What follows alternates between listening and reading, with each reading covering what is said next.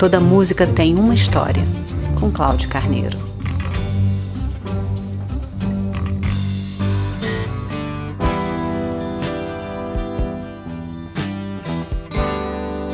Engana-se quem traduz como fluido rosa o nome do Pink Floyd.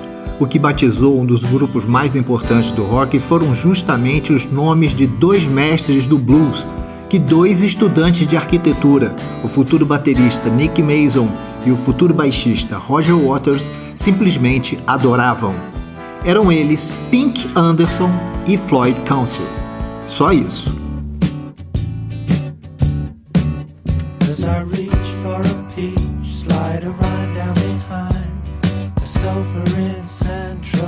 As informações de blues, de jazz e de psicodelismo acabaram moldando o estilo do grupo que detém sucesso comercial expresso em mais de 250 milhões de discos em todo o mundo e que colocou em 12º lugar da lista dos ricaços do Sunday Time com uma fortuna estimada em 150 milhões de libras esterlinas, o baixista Roger Waters. Já o guitarrista Dave Gilmour, no número 27, com 85 milhões de libras esterlinas e o baterista Nick Mason no número 37, com 50 milhões de libras.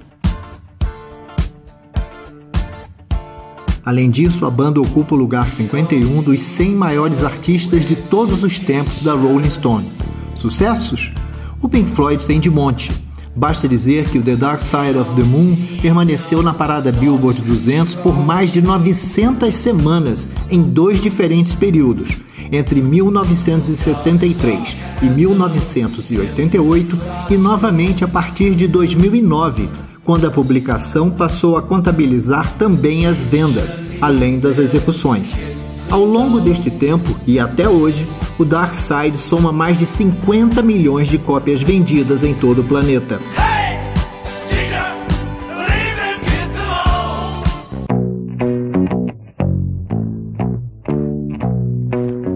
Você ouve Toda Música Tem Uma História em radiovitrola.net.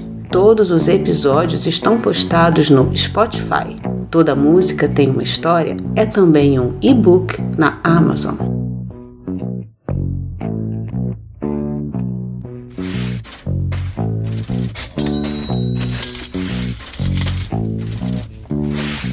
A música que ouviremos hoje faz parte desta história. Money é a única canção no álbum que entrou para o top 20 da Billboard Hot 100. As características moedas e caixas registradoras são a marca desta obra composta nos inusitados andamentos de 7x8 e 7x4.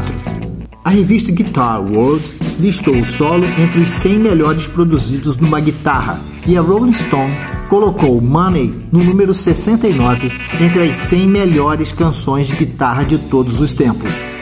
Toda música tem uma história.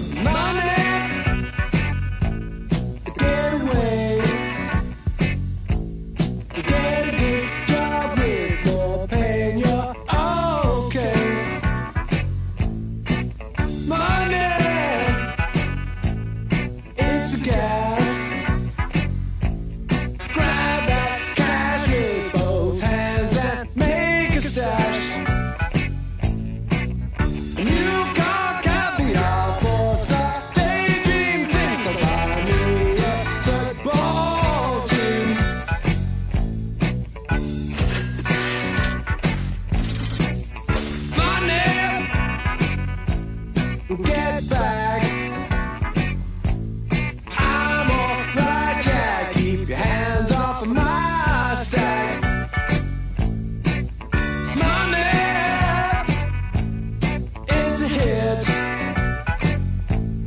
Down